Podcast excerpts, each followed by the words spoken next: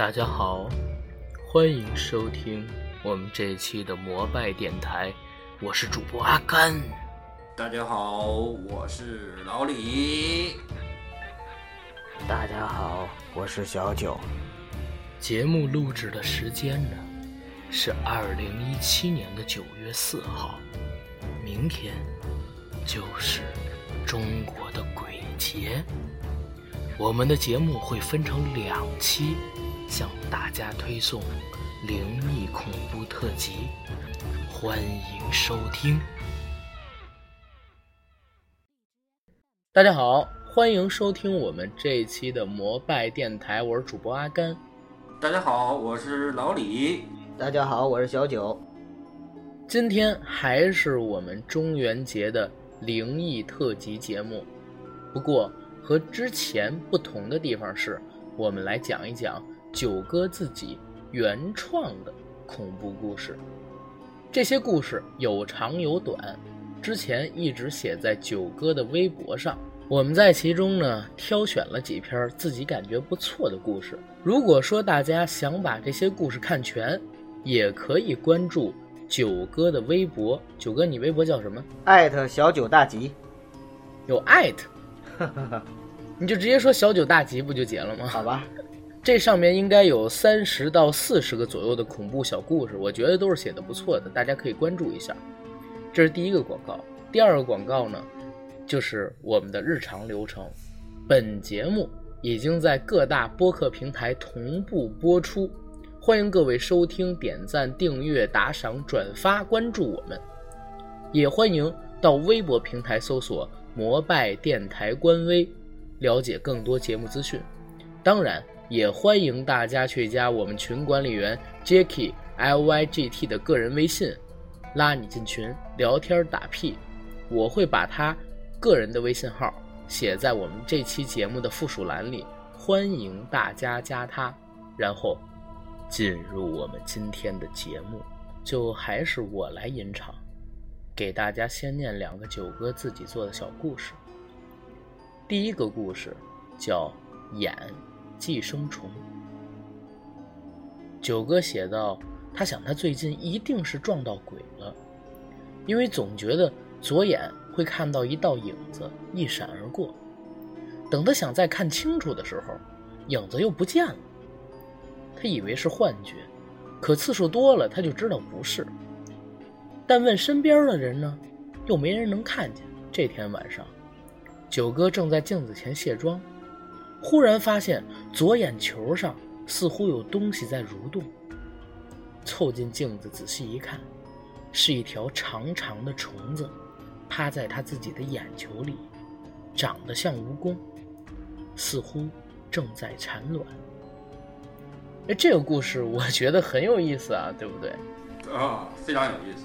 你这个非得加上九哥在卸妆，结果就九哥在卸妆。我哎，这个这个无所谓，这个无所谓。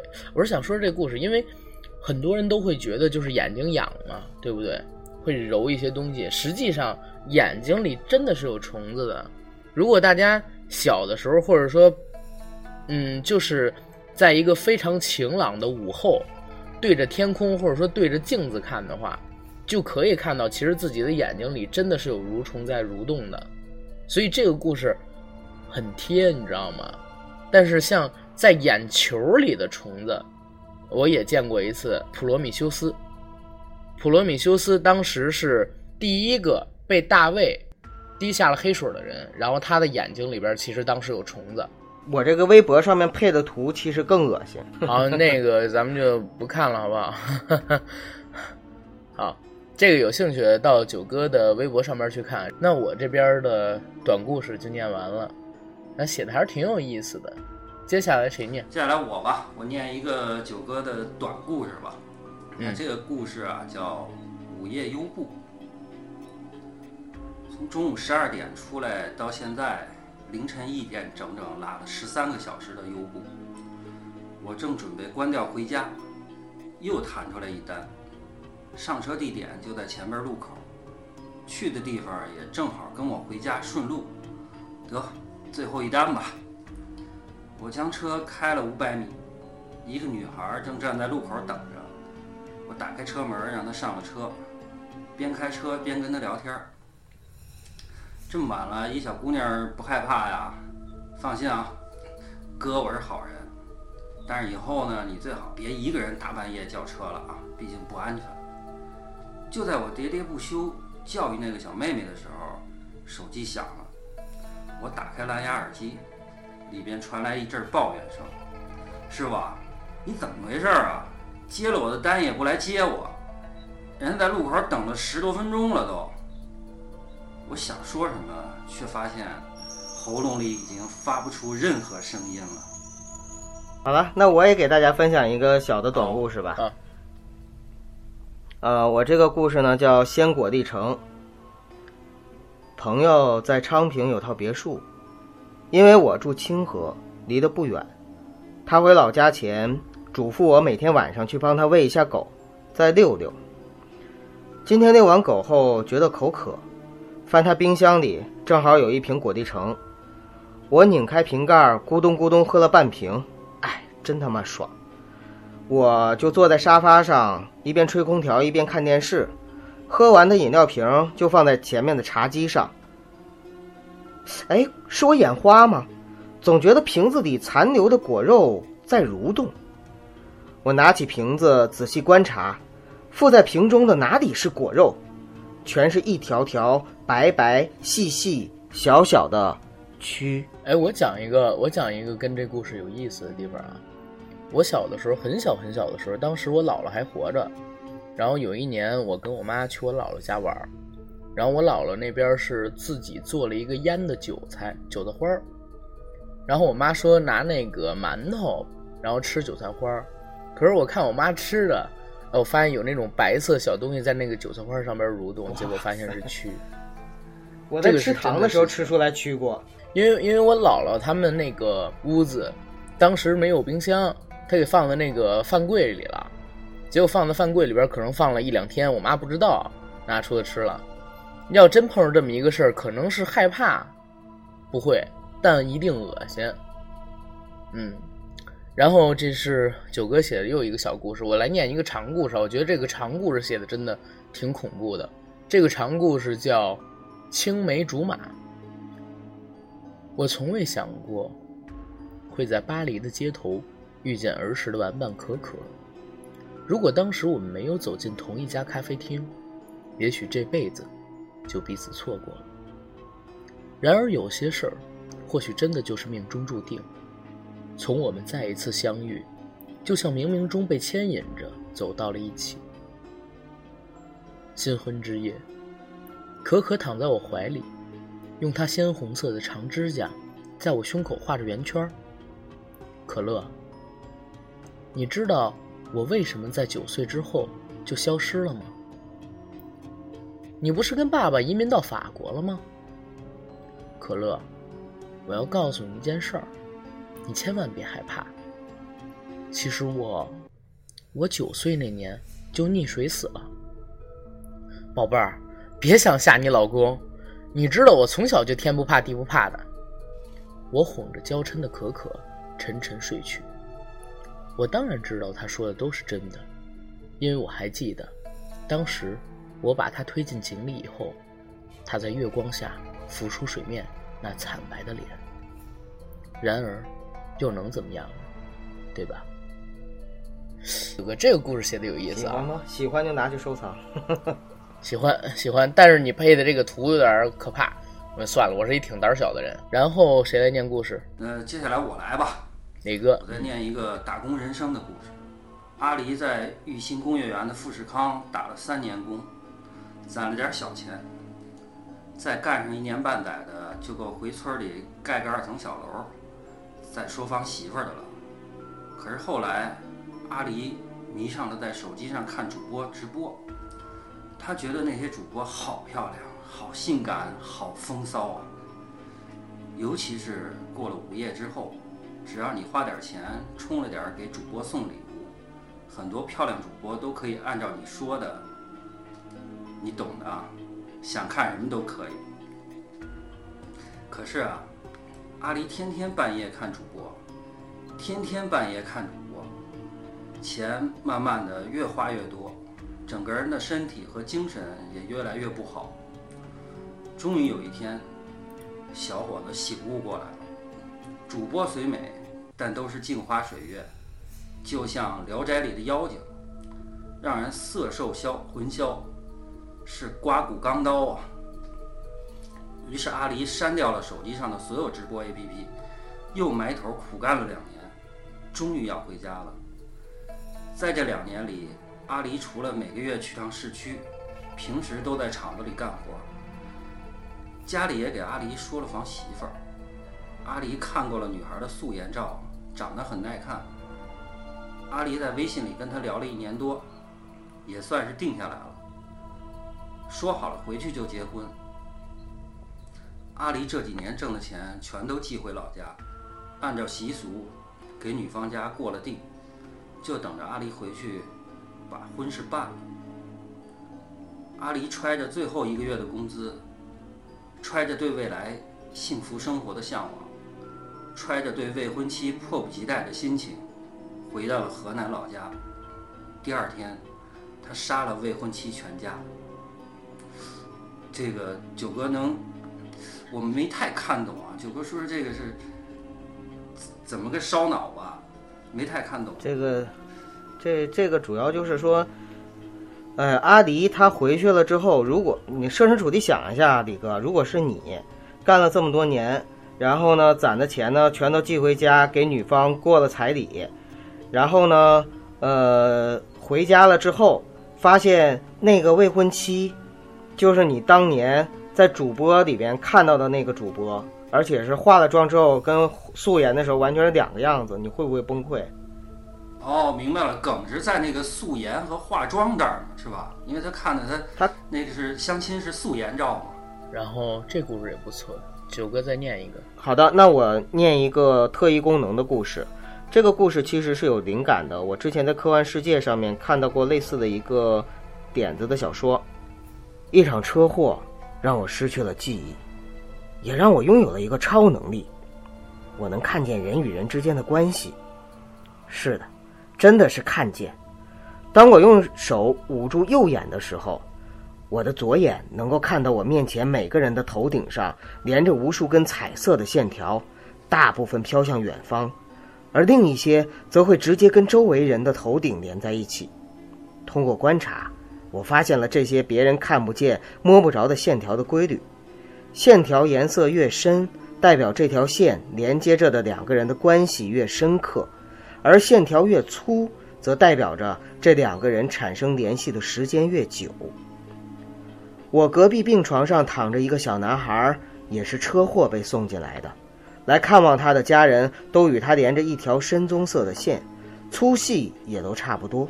应该是从他出生时就建立联系了，只有他的妈妈和爸爸，他们连着小男孩的是一根更粗的黑线。什么？那男的不是小男孩的爸爸，是他叔叔。啊，好吧，我好像知道的太多了。果然，小男孩的妈妈和叔叔头顶之间相连的是一条粗粗的红线。嘿嘿嘿嘿。同样不同寻常的还有我的主治医生宋建仁宋大夫。护士班一共有十二个护士，我观察后发现，有三个护士跟宋大夫的连线是红色的，有的粗一些，有的细一点儿，至于其他的都是黄色。而昨天晚上是齐小护和宋大夫一起值班，今天早上查房时，我发现齐小护跟宋大夫的连线由原来的粗黄线变成了细红线，我好像又知道了什么，嘿嘿嘿嘿。就在我乐此不疲地偷偷观察时，另一个护士推着一张移动病床从我的病房门口经过，上面躺着一个用白布单盖住脸的人，应该是别的病房刚去世的病人。我愣住了，因为我看到那个白布单下面探出一条细细的红线，正朝着宋大夫的头顶慢慢探去。这个就不用解释了吧？其实也可以解释解释，这个我不想解释，这个我我我想让大家就是自己去想吧。你懂的，你懂的。这个可以解释吗？我有点不太明白。你你还太小，孩子，等你再大点了啊。然后是轮到我了，我来给大家讲一个故事。这个故事比较长，叫怪癖。你有怪癖吗？我有。我用纸巾的时候，喜欢把纸巾从中间撕开，一半一半的用；而我吃香蕉的时候呢，又喜欢从中间撅一下，把香蕉一下子掰成两半儿，然后再扒香蕉皮。我吃火腿肠也这样，将火腿肠用双手抓住，然后拧上一圈，火腿肠的肠衣就会从中间那儿被拧断了。有一天晚上。我的房间里突然爬出来好多的纸巾、香蕉和火腿肠，从我的床底下，从我的衣柜里，从窗子外面，他们围在我的身边，发出一声又一声尖利的惨叫，向我痛诉他们被我撕成两半或拧成两段时有多么的痛苦。他们要找我报仇。纸巾们抓着我的双手，香蕉和火腿肠们。抓住我的双脚，我的身子先是被拉得很长很长，接着又被拧成一个麻花我的腰越来越细，越来越细，马上就要断了。我被吓醒了。醒来以后，我感觉很饿，想起客厅茶几上还有几根香蕉，我拿了一根，习惯性的从中间把它掰断。香蕉。流血了。这个故事，哎，其实我也有怪癖，嗯，但是我跟这哥们不太一样。我用纸巾的时候从来都不撕开用，撕开用的话就不太方便，还容易粘在身上。对，我一直都是就是直接抽出一张，然后蹭一蹭，再把它扔掉，就是很简单的。呃，我我这个是这这写的这些都是我的怪癖，这些怪癖都是前女友们给我留下的一个习惯。前女友们给你留下一个习惯，你前女友是不是吃香蕉的时候也喜欢撅一下？对啊，撅成两半。对啊，纸巾也喜欢撕一半，然后那个火腿肠也喜欢这样拧。就是我会发现，其实一个人，你这个前女友这个很恐怖啊。你这个前女友很恐怖啊，有这样的怪癖。不是一个，不是一个，不是一个。我的意思是，几个前女友都有这样的怪癖是吗？那九哥，你这身经百战，你就就其实是每一个人在你的生命里走过了之后，都会留下一些影子，你知道吗？嗯嗯，那你这几个前女友，如果真像你说有这种怪癖，对你而言应该是阴影啊。还好还好还好是吧？然后李哥，好，我觉得这个是。写的特别好的一个故事，叫《我的邻居》。我住的是一栋二层小楼的楼上，只有我一个人住。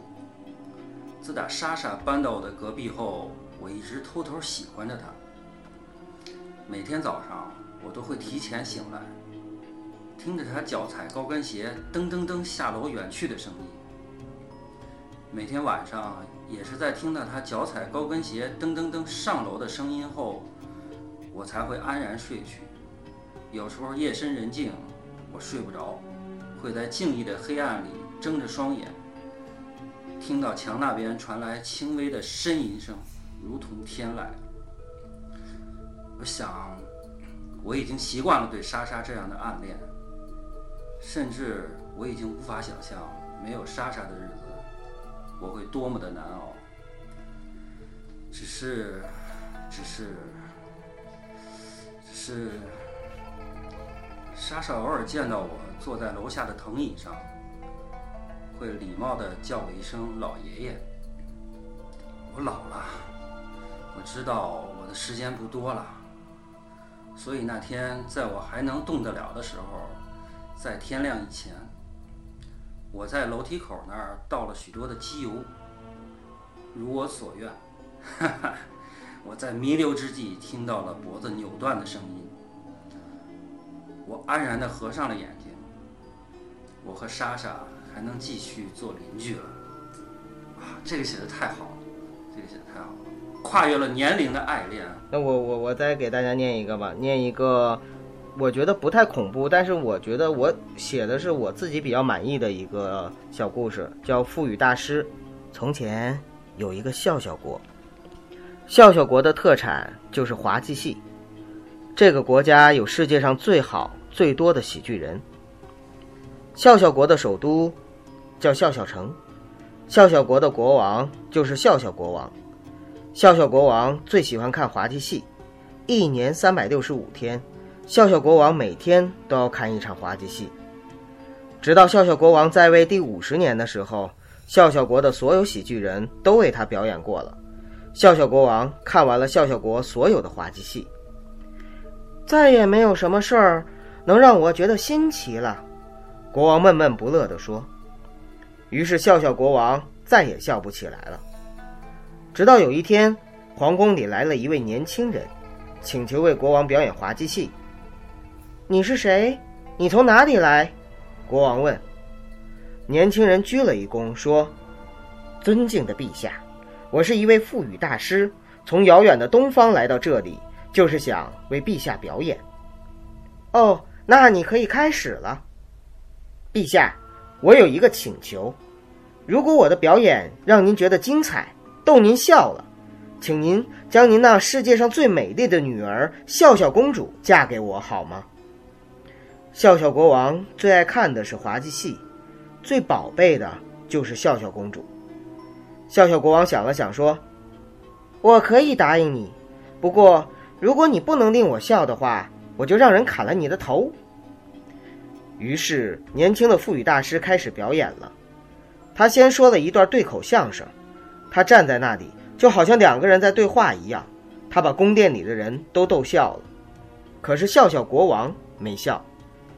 年轻的腹语大师又叫人摆了一桌酒菜，一个人坐在那里自斟自饮，可是任谁听起来都好像是有整整一桌子的东北人在那儿，有老人，有孩子，还有一对儿小夫妻。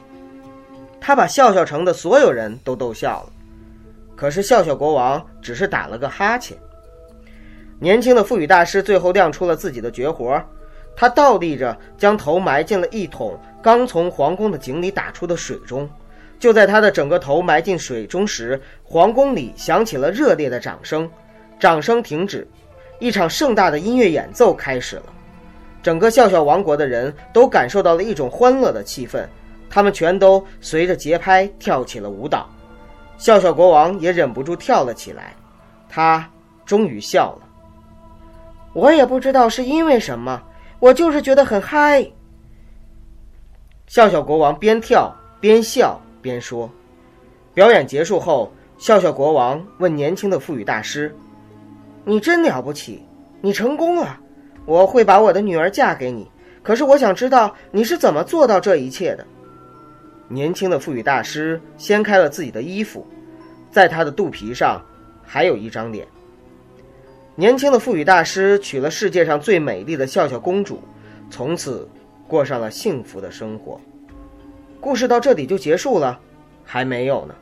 笑笑国的百姓为了纪念带给他们莫名欢乐的赋予大师，纷纷在自己的肚皮上纹上一张赋予大师的脸，而这就是印度的由来。你这样还好，印度现在跟咱交恶，你知道吗？如果说是在印度跟咱关系比较好的年代，你这种故事，咱们可能要被下架的。不会不会，对。然后我找了两个小故事，因为现在还时间比较短嘛，给大家来念一念。好的好的，一个故事是真事儿，这是 YouTube 上边一个国外网友说的一个真实案例，说在他四岁的那一年。他的父亲呢，送了他一台 Xbox，你们了解的。如果没记错的话，那是2001年的款式，一个黑色的硬邦邦的盒子。他和他父亲一起玩了很多的游戏，非常开心。直到两年后，他父亲因病去世了。之后的十年时光里，他再也没碰过这台游戏机。然而，当他再度启动这台游戏机的时候，他发现了一些事情。他曾经和父亲一起玩过一款赛车游戏，叫《越野挑战赛》。在当时，这真的是一款特别好玩的游戏。就在他重新启动这款游戏时，他发现了一个真正的幽灵。这款游戏有一个奇妙的设定：上一轮比赛中，最快的选手的影子将会出现在接下来的比赛中，和选手一起参赛，就是所谓的幽灵驾驶者。我想你们一定猜到了，当年他父亲的幽灵至今仍然在赛道上奔驰着。于是，他一遍又一遍地玩着，试图打败这个幽灵。慢慢的，他终于接近了他的速度，甚至直到有一天他超过了他，然后就在终点线前停了下来。这样，爸爸的幽灵就不会再消失了。你看，这是一个真实的幽灵的故事。其实这个其实是很是一个感动的是一个很很让人感动的父爱的故事。对，它并不是一个鬼故事，它真的并不是一个鬼故事。我记得我第一次看到这个故事的时候，真的眼睛都酸了。好，然后刚才分享了一个真实的故事，但是并不恐怖啊，这是一个充满了父爱的故事，或者说亲情的故事。接下来我再讲一个真实的故事，这个就有一点恐怖了。这篇故事呢是我在知乎上面看到的，说去年年底审查犯人信件的时候，发生了一件匪夷所思的事情。这个文章的作者是一个老的警察，说当时就把这件事情记了下来，现在当做一个故事，大家看看就好。以下是原文：昨天又有一批信到了，按照惯例，我们是要一一检查的。检查的时候发现里面有一封看起来毫不起眼，信封小小的，内容也很简单，是一个三年级小男孩寄给他父亲的。祝父亲新年快乐，并说妹妹也回家了。寒假时候，母亲把他们俩都接出去玩，希望父亲早日回家团圆。字迹幼稚，但胜在情真意切。我看完之后，就准备塞回信封里交给那个犯人。突然，心里咯噔一声，不对，总感觉哪里不对。我把信又拿出来。仔细的又看了一遍，这封信其实有四张纸，前两张是犯人的老父亲写给他的，第三张是这个三年级的儿子写的，第四张是白纸，还隐约能看见一些前一张纸用力过猛留下了浅浅痕迹。我翻来覆去看了几遍，最后把目光定格在这个白纸上，白纸上。有几个字的印记特别明显，比如一开始的“爸爸你好”，最后的“此致敬礼”和落款日期，让人下意识觉得这就是上一张信留下的印记而已。可是我注意到，两张信纸之间最顶端粘在一起的红封上，能看到一些很细碎的毛边儿。这毛边我太熟悉了。初高中的时候布置寒暑假作业，经常会有厚厚一本可是交上去的时候，老师根本不会看完的。所以我们常常会小心翼翼地撕下来一部分没写的空白作业，然后把剩下写了的交上去。老师一看，发现厚厚的一本都有字迹，根本不会数有没有少了几页纸。这个毛边儿，就是撕下来的痕迹。也就是说，这个孩子的信和空白纸之间，应该还有一些东西才对的。可如果中间有什么东西被撕掉了，怎么可能空白纸上还有和上一封信一样的印记？而且，被撕掉的究竟是什么？我于是拿起了一根铅笔，开始小心翼翼地描着这张白纸。于是，真的让我描出了一封密信。和明信上天真活泼、简单的祝福不同，密信上仔仔细细地告诉了他的父亲家中近况、爷爷的身体、三叔对房产的争夺、妹妹的不听话、自己的成绩。可尤让我心里发寒的是，他里面这么轻描淡写的写了一句话：“对了，爸爸。”妈妈寒假把我接过去，是因为又有了新的男人。他叫某某某，也很喜欢我和妈妈，对我们很好，希望你早日回家。我瞬间就起了一身的鸡皮疙瘩。为什么这封信的内容让我打心眼里发寒呢？不仅仅是因为这个三年级孩子的心机，更是因为这封信里的爸爸叫二子，无期，犯的是故意杀人罪。他之所以进来，就是因为在捉奸在床的时候，活生生的把奸夫捅死在了妻子的身边。我至今也不明白，这孩子为什么要瞒过爷爷、瞒过妈妈，甚至瞒过我们，给他爸爸写下这么一段话。故事到这就结束了。我看完这个故事之后，我说要跟大家分享一下，我觉得这才是真正的细思极恐。三岁的孩，三年级的孩子，给自己判了无期的，因为把奸夫捉奸在床的时候捅死的父亲，若瑶的父亲写了一封信，信上写说，妈妈现在又有了新的男人，然后这个新的男人还把妈妈什么接过去住了，希望。爸爸，你早日回家。作为一个孩子，他能做出这样的行为，他首先他是知道父亲是无期，希望爸爸早日回家解决这个事情。你们也懂是什么意思。然后这个孩子，他肯定是极其的不信任自己家里边其他的成员的，或者说他可能对这个男人也极其的恨，所以他才会用隔三张纸。把这个消息秘密的告诉给父亲，甚至如果你用力去想的话，就是父亲怎么会知道原来自己的老婆就有外遇？可能也是这个孩子告诉他的，要不然的话，怎么解释他写的这么隐秘的一封信？但是能确保让父亲看到了，肯定是他父亲走的时候就跟孩子说了，说如果你妈不老实。你就怎么样怎么样怎么样怎么样怎么样怎么样？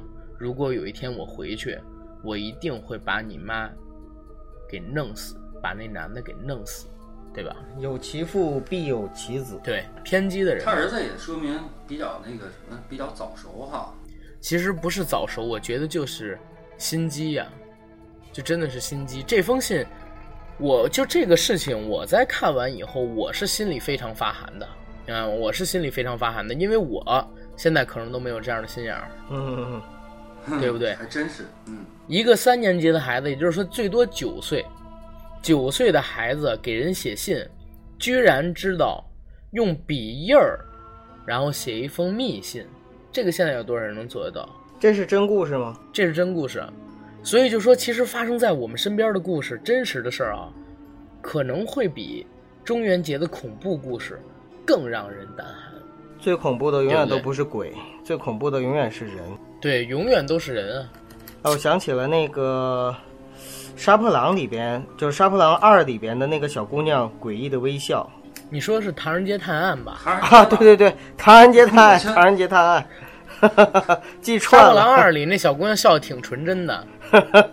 都有小姑娘，都有小姑娘。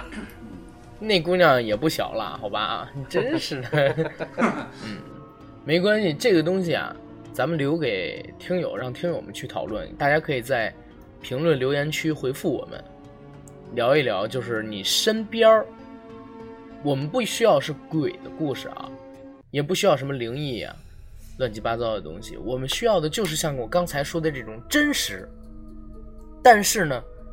能让人脑洞大开，有的时候是感动，有的时候是让你浑身打一个鸡皮，浑身打一个大激灵，然后鸡皮疙瘩全部都起来的这种故事，这是我们所需要的。也希望大家能多回复一些吧。我有一个，哎呀，这个是前两天看的一个新闻，就是有一个小孩刚出生，然后呢，因为他姓王，然后他的爸妈给他起名叫王者荣耀。我觉得这个事儿让我听了之后，我也很不舒服。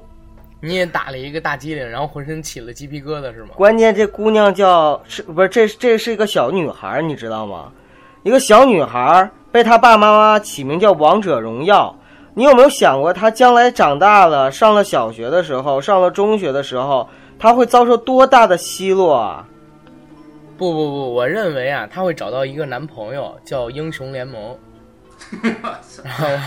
在找到英雄联盟之前的话，会有多少人说：“哎，我们今天去玩王者荣荣耀吧？哎，我们今天去打王者荣耀吧？对，我们今天打王者荣耀。我们吃饭睡觉玩王者荣耀。啊，我睡觉前老得玩王者荣耀。关键这是真的呀！我就想他爸妈是有多爱王者荣耀啊！没事，这这个这个是属于段子了，虽说是真事但它也是段子，不是像我们刚才说的这种有意思的故事。咱们下边还是希望更多的听友啊，通过这种回复的形式，把你们知道的这些故事告诉我们，让我们也开心开心，让我们也震惊震惊，好吧？然后这期节目到这儿，好，谢谢大家，再见。